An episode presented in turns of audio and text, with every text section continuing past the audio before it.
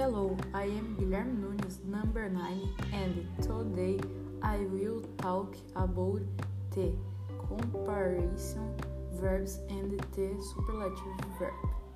We'll know I will quote three examples of comparison verbs which are Tatuí is the city that has the largest largest conservatory compared to other cities in Brazil.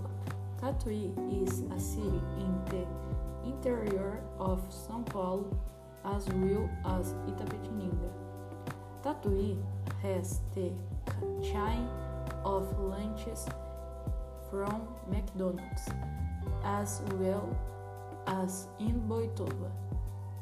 Well, now I will talk about an example of a superlative verb with which his Tatuí is a city with more inhabitants than Quadra.